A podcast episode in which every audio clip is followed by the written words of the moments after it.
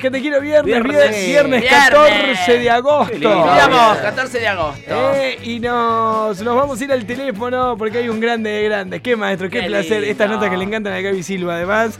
Sí. El mismísimo, un histórico, como me gusta decir a mí. Un prócer. Del otro lado, un prócer del humor. Ahí un va, prócer del un humor. prócer del humor. El mismísimo Sergio Gonal. ¡Bravo! bienvenido. ¡Grande Gonal! ¡Ídala, ídala! Pero qué buena presentación. ¿Cómo andan, chicos? Buen día. ¿Cómo les va? ¿Cómo Muy le bien, va? muy bien, muy bien. Sergio, ¿Vos? qué lindo. Bien, impecable, chicos, impecable. Muy bien, todo en orden. Sergio, al día de hoy, después de tantos años y todo, ¿te pasa que la gente todavía por la calle te dice, Sergio, cantate la de Marta? Por ejemplo? Mirá. ¿Te pasa sí, todavía? te puedes decir, sí, todavía sí, sí, sí. Marta, Pajarrito. Pajarrito. Pajarrito. Sí, ¿Qué? se acuerdan, se acuerdan, o del payaso. El payaso. Sí, los nombran a los personajes, los nombran. Qué hermoso eso, bueno. han calado ¿Qué, muy hondo. qué época esa de Videomatch? ¿Qué edad Sí, tenías la Lo que vos? pasa es que me parece que el programa eh, formó parte de, de- de- de un momento muy importante de nuestra vida. También, ¿sabes por qué? Porque después no hubo mucho programa de humor. Después se Mm. tuvo Sin Codificar, Sí, eh, sí. Capuzoto, pero un programa así, digamos, tan nutrido y con tantos colores de humor, porque tenías cámaras ocultas, tenías sketch, tenías un humor ahí, Y tenías un humor un poco más zarpado.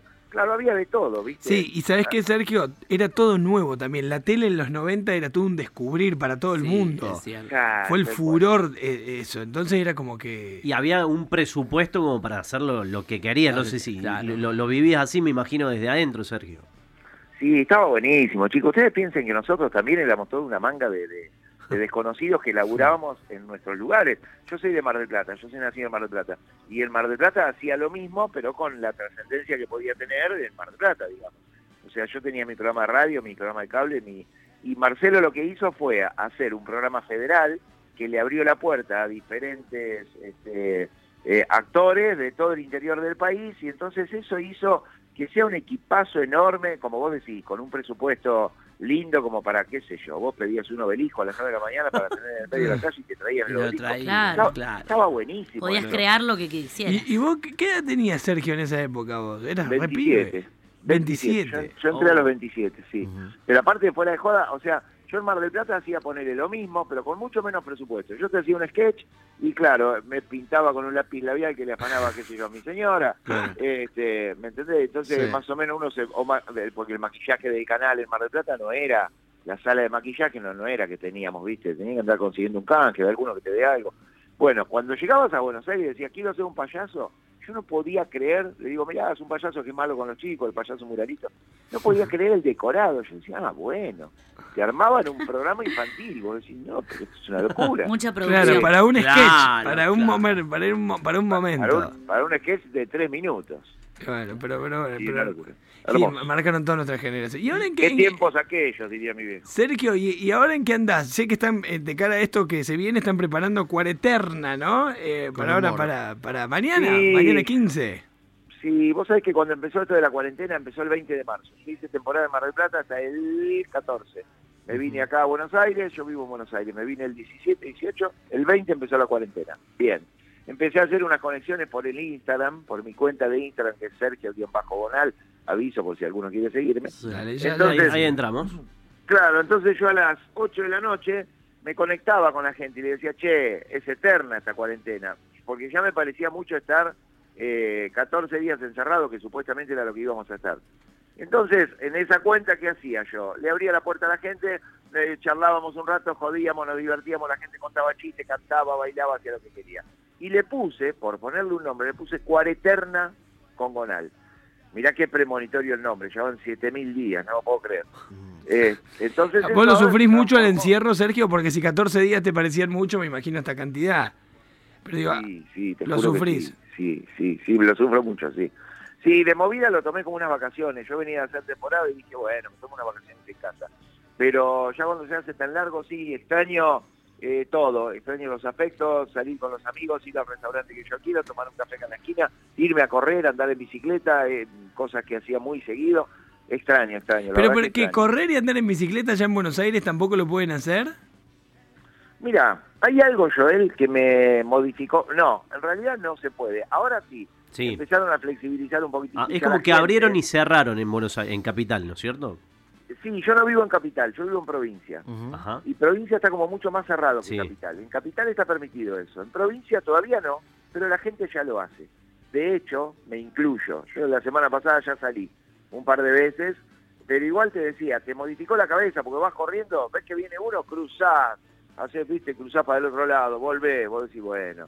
Es como que uno le tiene miedo, no sé por qué, pero sí sé por qué, claro. Nos metieron el miedo en la cabeza, obviamente, porque este bicho que se desconoce y no sabemos qué alcance tiene, no sabemos ni cómo se contagia, entonces uno tiene miedo.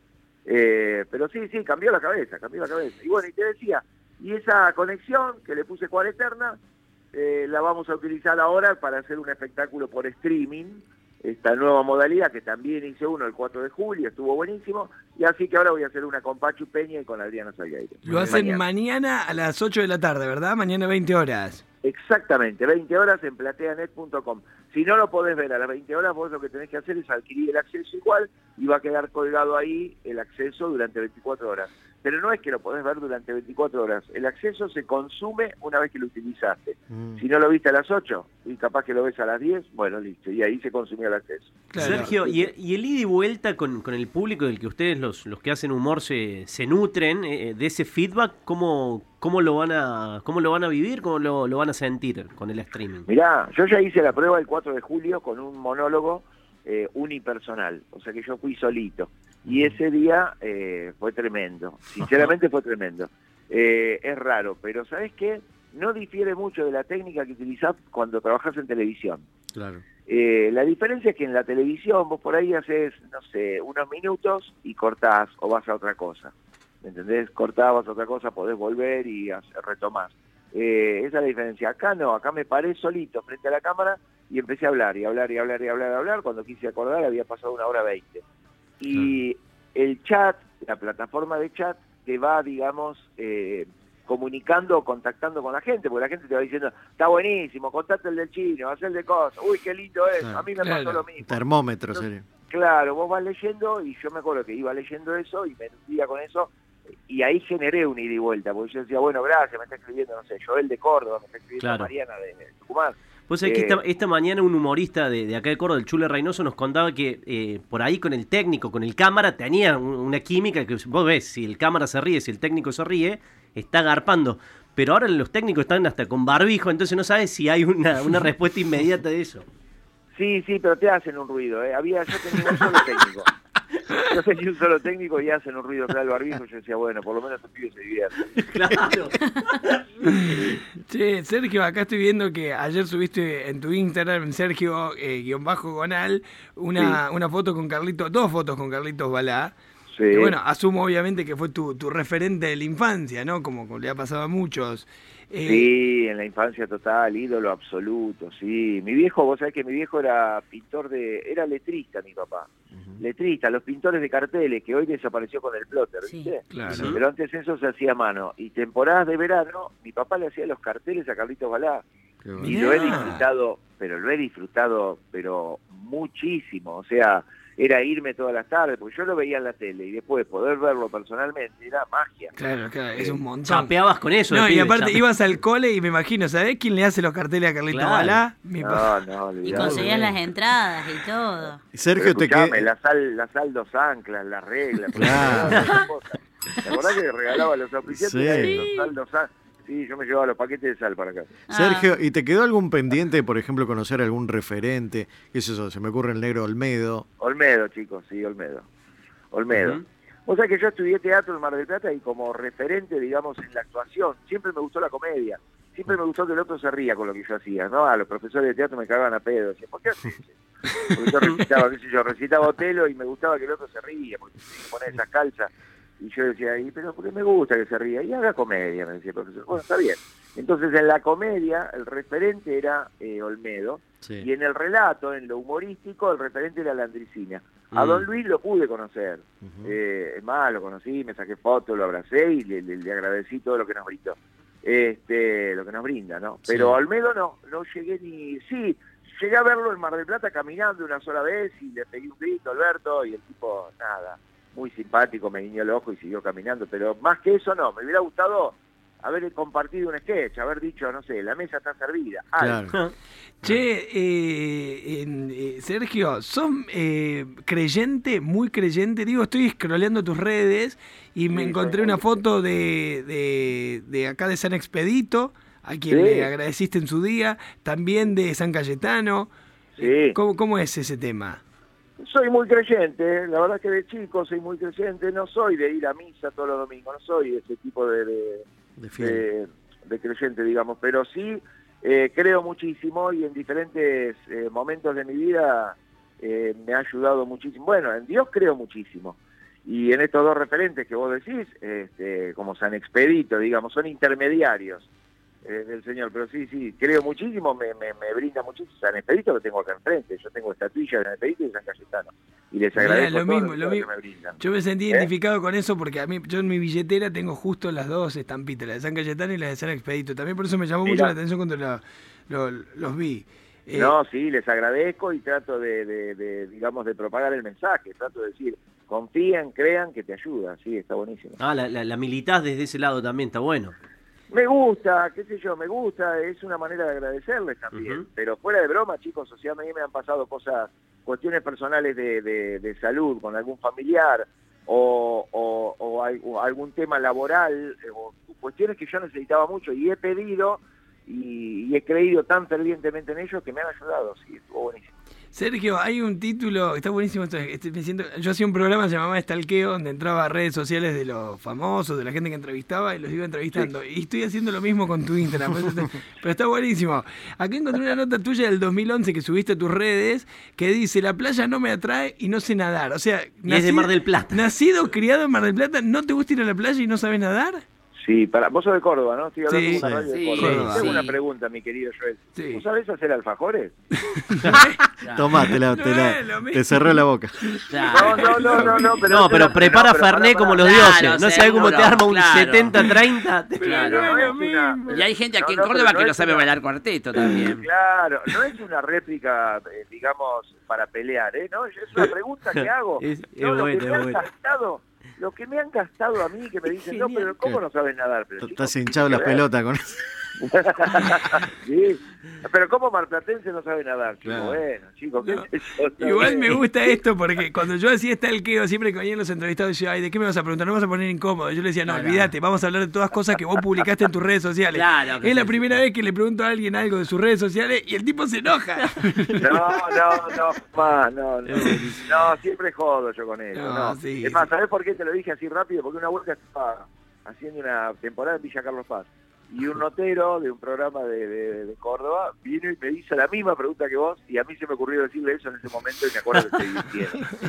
No, me acuerdo que se divirtieron Pero, che, pero eso de que no te guste la playa, ¿por qué? Porque a tus padres, por ejemplo, de pronto tampoco no les gustaba ir. eh, les No, tiene una explicación, Joel, tiene una Ah. explicación. A ver. Eh, tres veces en mi vida casi me ahogo. Uh, Tres Ah. veces. ahí Porque mi vieja me llevaba a pileta, me llevaba a pileta, pero había algo ahí. Me llevó a pileta después de que casi me ahogo. Entonces, la verdad que nunca aprendí a nadar por esa razón. Una vez, yo era de muy chico y lo vi a mi viejo tratando de salvarme a mí, me había metido, me había caído en un pozo de esos que se forman, Sí. este, pero nada, cerquita de la orilla. Y yo caí en un pozo y me estaba ahogando y mi viejo No. no, sabía cómo sacarme porque mi viejo tampoco sabía nadar. Otro malplatense que no sabía nadar.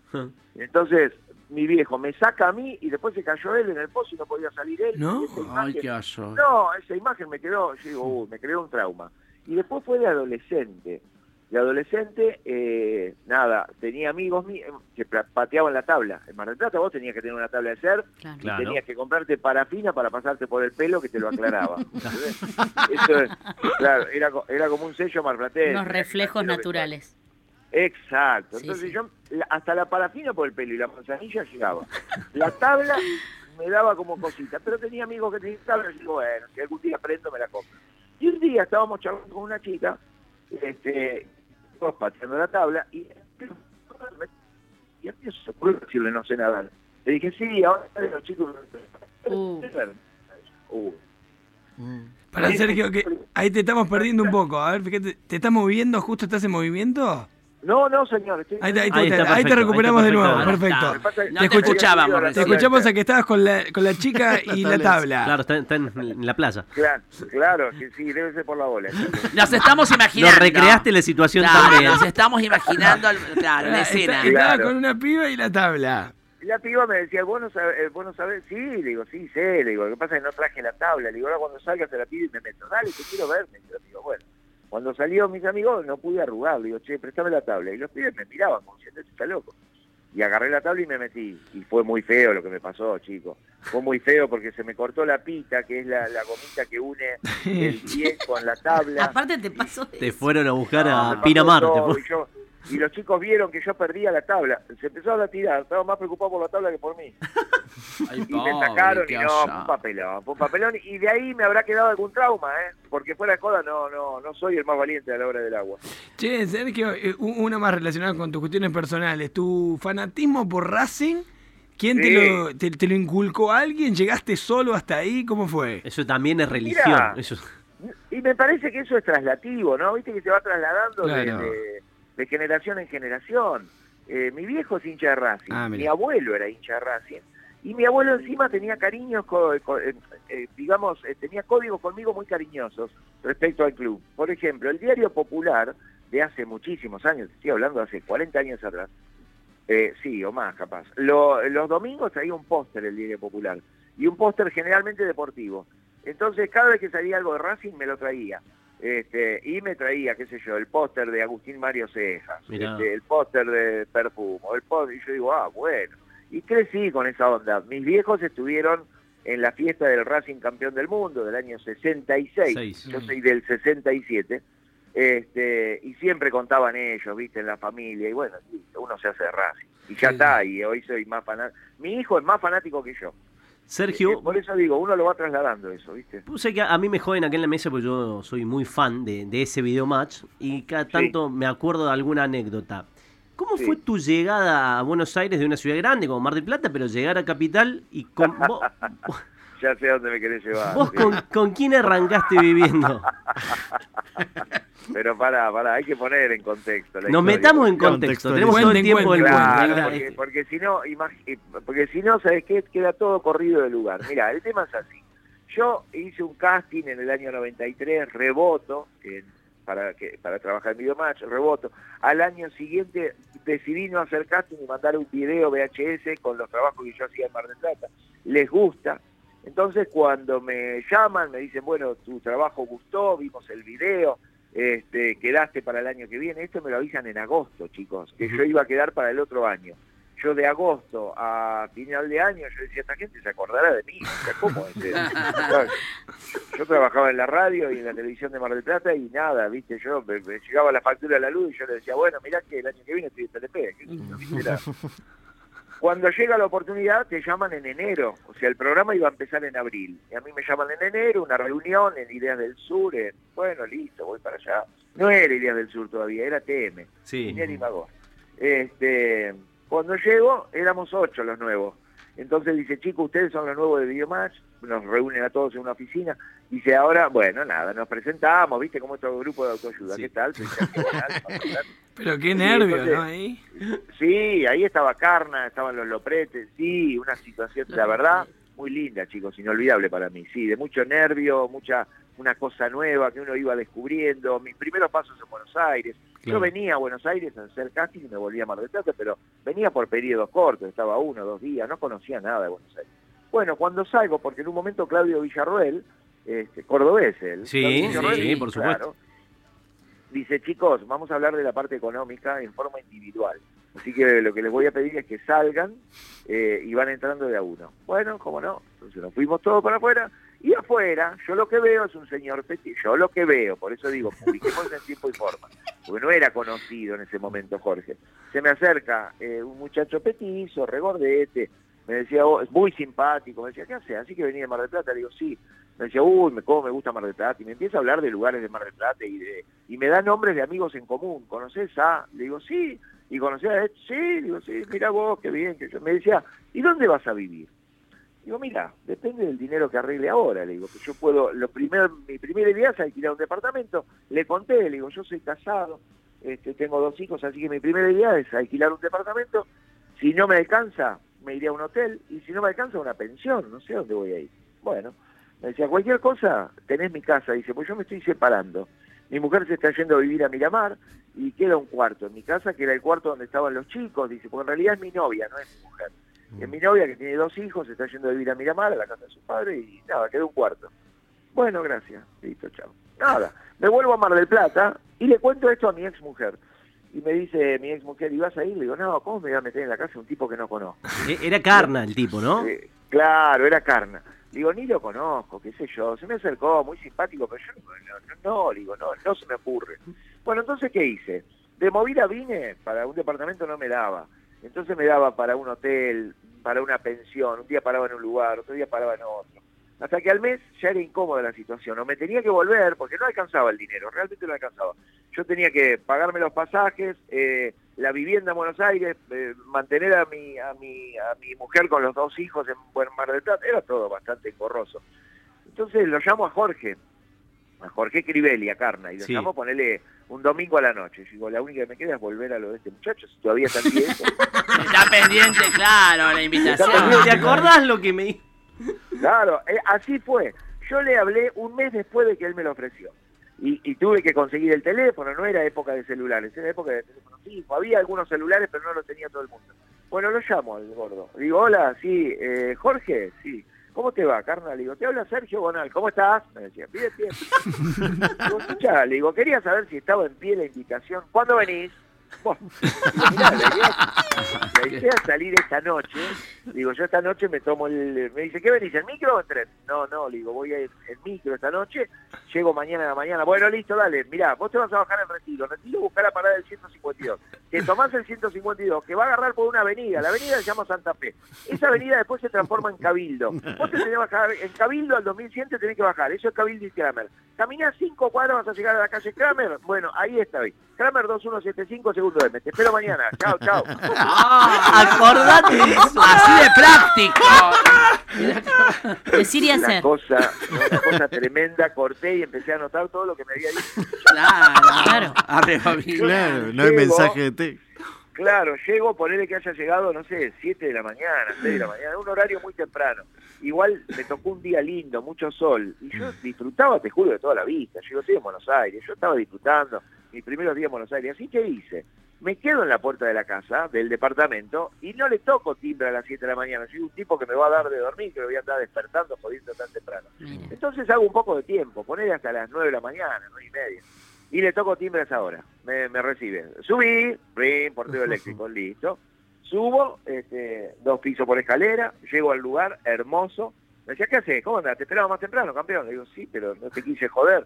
No, por favor, estoy acá despierto de temprano. Vení, mirá, esta es la casa, este es el departamento. Este, hay un solo televisor acá, que está en mi cuarto. Dice, yo tengo acá la cama dos plazas. Vos querés mirar televisión, te tirás en la cama dos plazas, mirás televisión, haces lo que quieras. Dice, acá tenés la cocina, acá tenés remera, tenés calzoncillo, tenés media. Le digo, no, no, pero yo me traje todo. No, no, yo tengo un bolso. Me decía, este es tu cuarto, este es el baño. Bueno, toma. Y me da un manojo de llaves. Me dice, eh, después te tengo que hacer un juego para vos. Ahora te dejo estas a vos, dice, después cuando yo venga me abrís, porque me tengo que ir a grabar. Dale, toma, te dejo la llave, chau, chau, chau, y se fue. Chau, chau, chau. Y yo ahí me quedé, imagínate, ¿no? Yo me quedé en la casa de un tipo que no conocía en el medio de Buenos Aires, plata de hoy, plata de hoy en el bolsillo podía llegar a tener, no sé, mil pesos, la verdad que no tenía mucha plata. Y yo digo, bueno, qué macanudo este tipo, mirá qué piola, qué divino, qué gentil, qué cordial. Y empiezo a ver la casa muy ordenada, pero muy ordenada, era un consultorio. Y, y yo digo, pero mirá vos, digo, mirá qué limpito este chico, mirá, mirá qué, qué agradable, ¿no? Qué macanudo, qué... Y solo, cuando la limosna es grande hasta el santo desconfía, Claro. solo me empecé a dar manija con que Carmen era gay. No, Solo. cosa- una- solo, solo, solo, porque no había ningún indicio. Pero Este por- gordo me emboca, No dijiste. había gordo, ningún indicio. Pero Claro, porque yo, el único indicio que yo veía La era, prolijidad. hombre, la- exactamente. la pulcritud. Claro. La pulcritud me daba como una, una cosita, yo digo, yo tenía amigos de hombres solos que eran más bien desordenados, dejaban todo tirado por todos lados, este, entrabas al baño y estaba lleno de pelo, este no, vos entrabas al baño y era una cosa, pero vos no sabés, yo digo, no, este, pero era un quirófano, digo, este pibe, Digo, qué raro, qué raro. Y me siento con mi duda, nada, hasta ahí era una duda. Sí. Yo digo, no, pero este... Y había un revistero. Voy, agarro un revistero y podés creer que la revista que encuentro y que agarro era de, de gays, o sea, hombre ¿Cómo? desnudo. No. Sí, hombre desnudo, gente haciendo el amor. Yo, ¿Y esto? Gente haciendo el amor. Claro, bueno, Muy bueno. explícito era todo. Sí, sí, porque estamos en un horario de la mañana. Claro, no sí, sí. Se entendió. No divino. quiero detallar lo que yo veía. Sí. Y yo ahí me cayó la ficha. Yo digo, mirá vos, la puta madre, con razón era tan amable. Digo, con razón era tan amable. Este, claro. Y yo digo, pero ¿y cómo le explico? Que no, la verdad Que no es mi onda. me va. Claro. que no que no me va, que no hay onda, que no. Yo digo, ay, hasta me daba pena por él. Yo digo, pobre gordo. y bueno, cae el gordo a las 4 de la tarde y me encuentra con el bolso sin desarmar al lado de un silloncito. Porque mi cabeza, chico, mi cabeza iba a mil. Yo Sí. di 40 vueltas de manzana, miraba el barrio. Y digo, ¿para dónde me escapo? ¿Qué hago?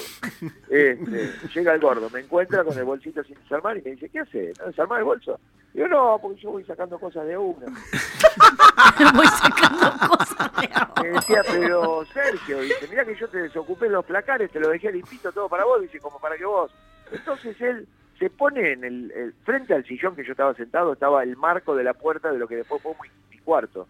Era el cuarto de los chicos, un cuarto pequeño. Y se pone frente a ese marco y me miraba y me decía, vení, vamos a desarmar el bolso. Era la cárcel. Estaba llegando a un pabellón. Y yo digo, mirá vos, mirá qué sutil para decirme, vení,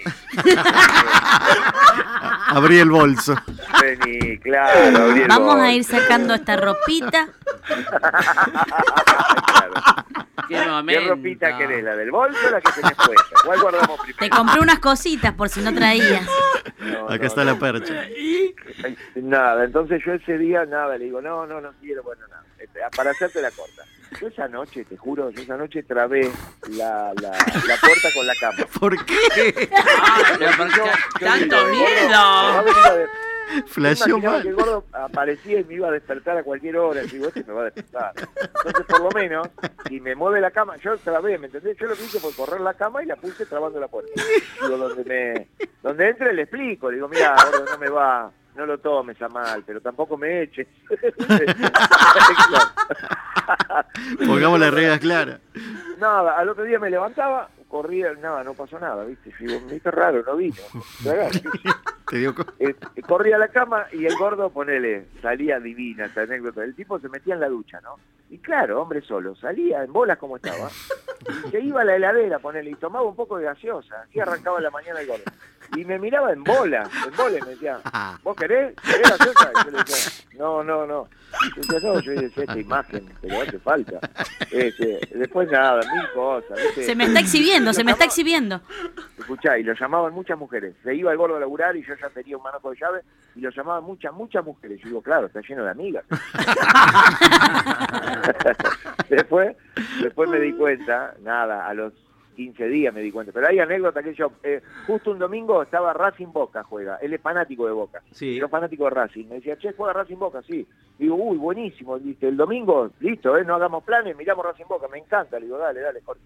Este, y él se pone, ese domingo, se levanta, se pone unos calzoncillos patria, que eran los boxers, eso. Yo le digo patria porque eran los que se usaban para hacer la colimba, ¿viste? Una cosa. este, y andaba con eso todo el día, y la camiseta de boca. Y se tira en la cama, ponele que el partido haya empezado a 3 de la tarde, se tira en la cama, y yo voy y lo miro parado desde el marco de la puerta. Y un el gordo con la mano derecha me golpeaba el colchón y me decía, vení, acá. Y yo le decía, no, Es no. una le digo, novela. yo- digo, yo por cábala lo miro parado. Me decía, "Me estás Yo por jodiendo". cábala No, no, fue horrible, fue horrible. Pero le blanqueaste. ¿Cuándo, cuándo le blanqueaste? No, Che, yo- pará. A los 10, 15 días me doy cuenta que yo me había equivocado feo. Pero porque no tardé mucho en, en darme cuenta, porque la verdad que el pibe no tenía. Lo único que era era amable, nada más, no tenía ningún vicio, nada. único que era era- No, era macarudísimo, ¿viste? ¿Y por qué lo llamaban tantas mujeres? Porque él estaba como recién separado, entonces estaba en esa etapa de living la vida loca. Sí. Claro. Realmente la estaba pasando genial, sí, y empezó a traer minas a casa y me decía, Sergio, ¿te puedo pedir que te vayas a caminar porque estoy con una amiga? Sí, sí, perdón. Y yo me iba a caminar, volvía a las dos horas, qué sé yo, las cosas que uno hace para hacerle la gamba al amigo. Y nada, yo Qué dije, qué fenómeno este pibe, ¿viste? Qué divino, nunca- ¿eh? La verdad que qué gesto de, bueno, él no, bueno. no- no es convencional que... No, Encontrar a alguien guardé, esto que yo te estoy contando me lo guardé para adentro, nunca se lo conté a nadie. Muy al bueno. año, Mirá qué al primicia. año lo cuento en una cena porque se lo cuento a Miguel Ángel Rodríguez, con detalles que no estoy contando hasta ahora. Y Miguel, y Miguel escupía la comida en la cena, me decía, boludo, dice, pero, dice, pero vos le dijiste a Jorge esto, le digo, no, no, le digo, ¿cómo le voy a decir eso? Le digo, me da vergüenza, le digo, me da vergüenza, le digo, ¿cómo voy a sospechar de un tipo tan macanudo como Jorge? Y no, no pasó ni media hora que se lo dijo. Qué gracioso, dice, cuando Sergio se pensó que vos te la morfabas, dice, ¿cuándo pensó eso? Pará. Entonces viene Jorge y me decía, y porque ahora vos tendrías que llamarlo a Jorge y que Jorge te cuente detalles de él. Dice, con razón, turro, porque él, claro, él decía, pero este pibe es un paisano, pero dice que yo era parco, que hablaba poco. Los primeros días, dice, yo te preguntaba cosas y vos no hablabas. Yo decía, este pibe, ¿de dónde salió? Yo hace un embole vivir con este pibe. Y después te aflojaste. Y yo al año le digo, Jorge, explícame, por favor, ¿qué hacía la revista de gay ahí? ¿Por qué tenías una Claro. revista de gay? Y me decía, mira, yo laburaba en una radio con Lalo Mir. Dice, en las radios, cuando laburas en la radio, te llegan diferentes publicaciones. Claro. Sí. Y si un día nos llegó una revista de gay y yo le quise hacer una joda a un compañero, le dije, che, Lalo, me la llevo. Dice, ¿vos te acordás que las revistas del Automóvil Club Argentino te llegaban en un sobre? Dice, y con una estampilla que decía, este, bienvenido al club, el Automóvil Club Argentino, Sí. usted está suscrito. Dice, le queríamos hacer esa joda a un compañero de laburo. Entonces a Lalo se le había ocurrido la joda y si yo le dije, yo te la hago, dale. Yo me la llevo, la ensobro y le pongo la estampilla. Dice, nunca hice la joda. Y un día la tiré a la mierda la revista. Dice, ¿no viste que no estaba mal el revistero? Digo, la verdad que no. Porque la verdad el revistero ese no lo toqué nunca más. ¿no?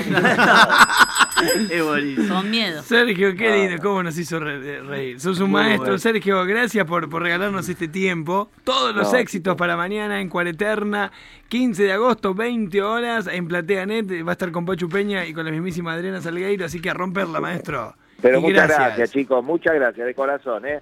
Abrazo gigante y a superar esto que nos está pasando. Gracias a vos por Bonal. Impresionante, Sergio Bonal, señores.